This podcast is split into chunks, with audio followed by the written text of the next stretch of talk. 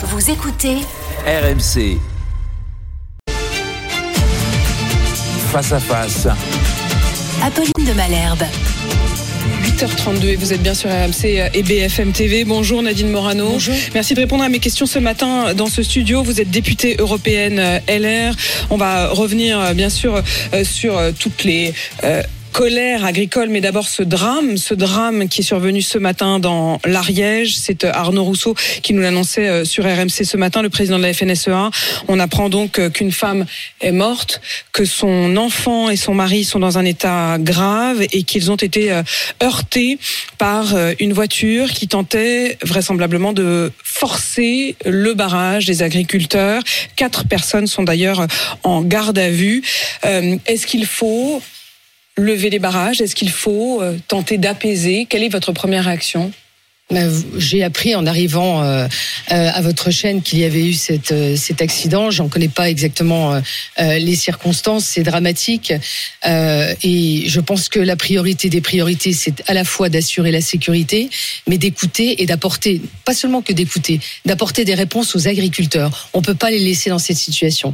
Eric Ciotti a écrit une lettre au président de la République pour lui rappeler à quel point nous soutenions d'ailleurs au Parlement européen tous les dispositifs qui permettent de- de- d'apporter des réponses aux agriculteurs, mais que euh, les textes qui ont été votés par les députés macronistes euh, vont dans le sens euh, d'un accompagnement de la décroissance agricole. Donc ce qu'a voté l'actuel ministre des Affaires étrangères, Monsieur Séjourné, qui appartient au gouvernement de Gabriel Attal, Qui est député européen et qui était président d'ailleurs du, du député du groupe groupe Renaissance, Renaissance. a voté pour européen. la stratégie qu'on appelle farm to fork, donc de la ferme à l'assiette ou à la table, comme vous voulez, ou à la fourchette même.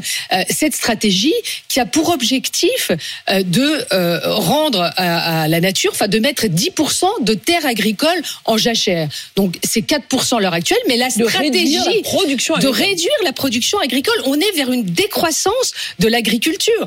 Voilà des députés qui ont voté en, en disant qu'il y avait une surconsommation de, de la viande. Des députés qui mettent en place des normes qui sont des normes supplémentaires et qui euh, euh, empêchent les agriculteurs d'avoir le même, nombre de molécules phytosanitaires, euh, même, même en intra-européen, parce que on empêche les agriculteurs d'avoir des produits phytosanitaires le même nombre.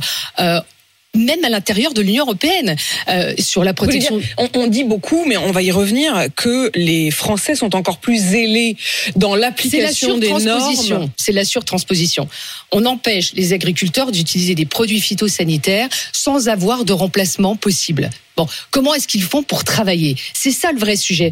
Aujourd'hui, on met tellement de normes, tellement de contraintes aux agriculteurs face au, ré- au réchauffement climatique, où on voit bien que c'est une, une profession qui est en première ligne pour à la fois nous nourrir et qui est contrainte à des normes environnementales sans précédent. Au moment où les Américains veulent augmenter de 40% leur production, au moment où les Chinois expliquent qu'il faut qu'ils assurent leur propre production alimentaire pour eux, eh bien nous, avec ce gouvernement, avec les députés euh, européens Renaissance, ils sont dans une stratégie de décroissance. Pourquoi? Parce qu'ils cèdent au vert. Ils cèdent à Pascal Canfin, qui est le président euh, à- au, au- au Parlement européen euh, d'une commission de, sur le sur l'environnement, au cours duquel il est il est toujours dans une stratégie. Ça veut dire quoi? Ça veut dire quoi? Ils ont cédé à une forme de lobby vert pour Mais vous? bien sûr, c'est du lobby vert. C'est vraiment ça, vous vous opposez. Enfin, il y a les agriculteurs d'un côté, les, les écolos de l'autre. Oui. Et, et Pascal Canfin est toujours euh, Pascal ju- Canfin, qui lui-même euh, a rejoint le macronisme. hein. Bien sûr, et, et euh, qui est toujours jusqu'au boutiste euh, dans ses stratégies environnementales. Et donc, qui en paye le, le prix? Ce sont les agriculteurs. Voilà pourquoi nous, au Parlement européen, nous avons voté contre avec l'ensemble de la Vous avez délégation. voté contre le Green Deal On a voté. Alors le Green Deal, c'est plusieurs textes. hein. Nous avons voté Le contre la stratégie vert européen. Oui, et qui est composé de plusieurs textes. Nous avons voté contre la stratégie Farm to Nous avons voté contre la restauration de la nature. Le texte restauration de la nature qui donne des complexifications à nos agriculteurs qui, sont insupportables. Nous avons voté contre les nouvelles règles sur les émissions industrielles. Nous nous sommes opposés sur les textes sur les pesticides. Enfin, je veux dire, à un moment, on ne peut pas dire aux agriculteurs, vous devez aller travailler et on vous met des bâtons dans les routes sur tout ce que vous devez faire. Nadine Morano, le président de la FNSEA, Arnaud Rousseau, était mon invité ce matin sur Oui. RMC. Oui. Voilà ce qu'il demande au gouvernement et voilà l'alerte qu'il lance. Il n'y a pas un seul département, Pauline de Malherbe, qui aujourd'hui ne va pas rentrer en action. les choses vont se faire de manière cadencée pour continuer à montrer que ça n'est pas juste un coup de fièvre, comme j'ai pu le lire ou l'entendre, mais bien un sujet de fond. Je l'ai dit, ça peut durer une journée, ça peut durer une semaine, ça peut durer le temps qu'il faudra pour qu'encore une fois les réponses soient apportées. Ce n'est pas un coup de fièvre, dit euh, Arnaud Rousseau euh, ce matin. Gabriel Attal leur a promis de se rendre sur le terrain dans les jours qui viennent, d'apporter des réponses dans les jours qui viennent. Est-ce que mm. dans les jours qui viennent, c'est pas déjà trop tard? C'est déjà trop tard parce que je vous dis encore une fois, il y a un double discours. Vous voyez bien que au Parlement européen, les macronistes euh, votent des textes qui vont à l'encontre des intérêts des agriculteurs, qui leur mettent euh, des contraintes insupportables. Et puis là, au gouvernement, on dit bah on va vous écouter. Donc ça, c'est toute l'équation du en même temps désastreux pour notre pays. Et donc la réalité, c'est que oui, bah il faut aller vite. C'est comme sur le sujet euh, de notre industrie nucléaire et notre filière nucléaire qu'ils ont mis par terre. C'est comme la natalité pareil, euh, la politique familiale qu'ils ont mis par terre. En fait, quand on regarde le discours du président de la République qui dit il faut réarmer la France, le problème c'est que c'est lui qui a désarmé la France sur tous les points de vue. Et la réalité, c'est que euh, dans le secteur agricole euh, et dans des conditions internationales telles que nous avons à vivre de concurrence, il y a même de la concurrence intra-européenne. C'est en ça qu'on peut pas dire aux agriculteurs vous n'avez pas le droit d'utiliser telle molécule phytosanitaire, mais que les Espagnols, pour produire leurs cerises, comme l'avait rappelé Xavier Bertrand sur votre plateau, puissent les utiliser dans le C'est pas possible. Les Polonais ont, le choix. Européenne. Les, Polonais ont, euh, ont un, un, un, nombre beaucoup plus important, 30% de plus de, de molécules phytosanitaires qu'ils peuvent utiliser qu'un Français. Donc, on met déjà à l'intérieur de l'Union européenne, il y a déjà des textes difficiles que nous, euh, sur lesquels nous, nous nous battons pour apporter des amendements concrets avec Anne Sander, euh, qui connaît parfaitement tous ces sujets agricoles et qui les suit au sein de notre délégation. Et de l'autre côté, vous avez, eh bien, les députés qui appartiennent à la majorité de Monsieur Macron qui accompagne euh, tous ces textes euh, qui veulent de la décroissance agricole, qui veulent réduire les surfaces, les surfaces Morano, euh, vous les soutiendrez jusqu'où Les agriculteurs bloquent donc depuis cinq jours un certain nombre de points. ils en peuvent plus. Ce matin, c'est la 64, la 62, la 7 au niveau de, de, Valence. Chez vous, donc dans l'Est, c'est pareil. Vous les soutiendrez, y compris s'ils vont jusqu'à bloquer les principaux axes de France nous, nous soutiendrons toujours les agriculteurs. Bon, mais pour avoir une vraie réponse, c'est le gouvernement qui peut apporter la réponse. Donc la réponse, quelle est-elle? Bon, on sait très bien qu'ils ont. Alors, euh, vous avez vu que ils veulent, euh, le, gouvernement veut supprimer l'avantage fiscal euh, sur le gasoil non routier, hein, c'est-à-dire pour les tracteurs, c'est leur outil de travail. Il faut revenir absolument dessus. revenir dessus. Bien sûr, c'est-à-dire qu'il faut il faut accompagner les agriculteurs pour qu'ils puissent travailler. Donc à partir du moment où, le tracteur est leur outil de travail, il ne faut pas remettre une taxe sur sur le gasoil non routier, c'est pas possible. Ensuite, les tous les, les fonds PAC qui n'ont pas été versés par la Politique agricole commune. Oui, et, les, qui a du retard. Vous avez beaucoup d'agriculteurs. Normalement, les fonds sont versés mi-octobre, qui ne sont toujours pas versés. Alors là, il faut que le gouvernement fasse le nécessaire pour que tous ceux qui n'ont pas, pas versés pour justement la raison des normes, c'est-à-dire qu'un certain nombre de ces subventions qui jusqu'à présent étaient versées de manière quasi automatique aux différents agriculteurs, désormais ils doivent faire la démonstration, oui. euh, de la presse à l'appui, euh, qu'ils ont respecté un certain nombre de normes pour que ces fonds soient versés. Mais pas presse à l'appui, pourquoi? Vous avez un texte européen et ensuite vous avez une transposition dans la législation française. Et dans cette législation française, il y a ce qu'on appelle une surtransposition. Ça veut dire qu'on veut laver plus blanc, plus blanc que blanc que blanc que blanc. et donc ça veut dire qu'on y met des contraintes de différents ministères qui en rajoutent des couches et des couches et des couches et des couches. Et donc rien que sur la question des haies, puisqu'on demande aux agriculteurs de replanter des haies, par exemple. Non, non, on a bien compris que là-dessus, il se retrouvait avec parfois des textes très ah bah, Il y en a 14. 14. Hmm. Donc, euh, vous vous rendez compte, je veux dire, les agriculteurs devraient passer plus de temps à remplir de la paperasserie administrative qu'à être dans leur champ et à produire. mais ce qui est en danger, il y a la question de la, du respect évidemment de la nature. Donc c'est des, des, injonctions assez contradictoires.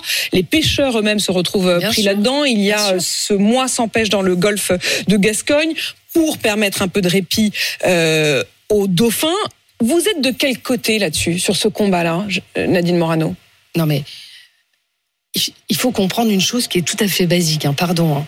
On a affaire à des gens qui ont comme profession de nous nourrir. C'est-à-dire qu'ils travaillent dans un secteur qui est essentiel à notre vie et à notre survie, je voudrais dire.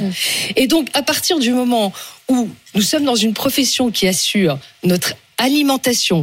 Et encore, je vous rappelle que à cause de, de, du fait de ne pas euh, soutenir euh, notre profession agricole, à cause de vouloir rentrer euh, dans une démarche environnementale poussée à l'extrême, sans prendre en condition les conditions économiques de ce secteur, nous sommes passés du deuxième rang. La France était le deuxième pays exportateur en, du point de vue agricole. Nous sommes descendus à la septième place. La Chine on reste un pays qui exporte davantage qu'elle n'importe. Mais on était derrière. Vous vous rendez compte que nous étions derrière les États-Unis? On était numéro 2. Nous voilà numéro 7. Ça s'appelle quoi? Ça s'appelle un désarmement. Donc après la désindustrialisation, on va avoir quoi? La désagriculturation? De notre pays. C'est grave ce qui est en train de se passer. Donc, quand on voit qu'un poulet sur deux aujourd'hui est importé, que 66% des produits de la mer sont importés, euh, que... Mais ça veut dire quoi? Sur ce point précis, par exemple, ce mois sans pêche dans le golfe de Gascogne, vous n'auriez pas, vous, si vous étiez aujourd'hui ministre de l'Agriculture, vous n'auriez pas accepté de mettre à l'arrêt nos, nos, pêcheurs pour pouvoir préserver les dauphins? Comment vous faites? Comment vous faites pour... Au fond, on se retrouve exactement dans la même question que Nicolas Hulot, à un moment, avait résumé par cette, cette question de comment concilier la fin du mois avec la fin du monde. C'est aussi cette question-là, non? Oui, mais est-ce que euh, en mettant des normes euh, aussi drastiques en France, plus que sur l'Union européenne, parce qu'encore une fois, je vous explique qu'en France, on surtranspose. Donc, c'est-à-dire que euh, on, veut donner des normes beaucoup plus importantes et beaucoup plus contraignantes en matière d'engrais, de phytosanitaire, de, de, de, de, capacité de terre, de jachère, en France, plus que plus qu'en Europe et plus que dans le monde. Est-ce qu'en mettant ces contraintes et en important des produits du reste du monde sur le territoire européen, est-ce qu'on va sauver le monde ou est-ce qu'on va sauver l'Europe?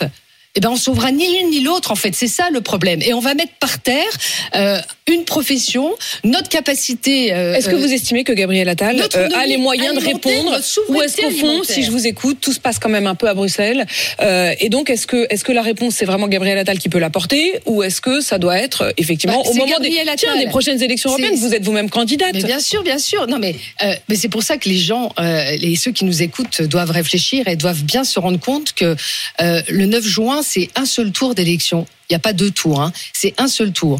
Ils auront le choix entre des personnes qui prennent des positions, qui sont des positions euh, responsables, concrètes et efficaces pour défendre notre territoire français Ça, si j'ai bien compris, européen. Vous. Oui, parce que, vous voyez, moi, je vote pas contre la, sur, la surconsommation de la viande, comme le fait Monsieur Séjourné. Je ne vote pas euh, pour un texte qui fait que on va demander aux agriculteurs euh, de mettre 10% de leurs terres en jachère, même si on a réussi à Mais rester Nadine à 4. je ne vote pas sur ces, ces stratégies-là. Sur ce terrain-là, au fond, ceux qui vont encore plus loin que vous, c'est le RN avec euh, un Jordan Bardella qui se retrouve sur le terrain ce week-end aux côtés des agriculteurs et qui lui dit, je vais même vous débarrasser de cette Union européenne. Mais, mais ah bon mais, vous savez, euh, j'entends pas un agriculteur qui veut se débarrasser de l'Union européenne. J'entends pas d'ailleurs, même le président de la FNSEA, Je précise d'ailleurs qu'Arnaud Rousseau, qui était mon invité ce matin, vous l'avez donc entendu sur RMC, il disait au fond qu'il a même dit cette phrase l'Europe est notre avenir à nos agriculteurs. L'Europe est leur avenir, l'Europe est leur soutien, mais l'Europe doit être construite d'une façon cohérente et non pas d'une façon excessive comme le font les macronistes. Et, et euh, ceux qui ont réussi à faire adopter des amendements c'est les députés euh, issus de, de, des Républicains, de la délégation des Républicains conduite par François-Xavier Bellamy et du groupe PPE. Je suis désolée.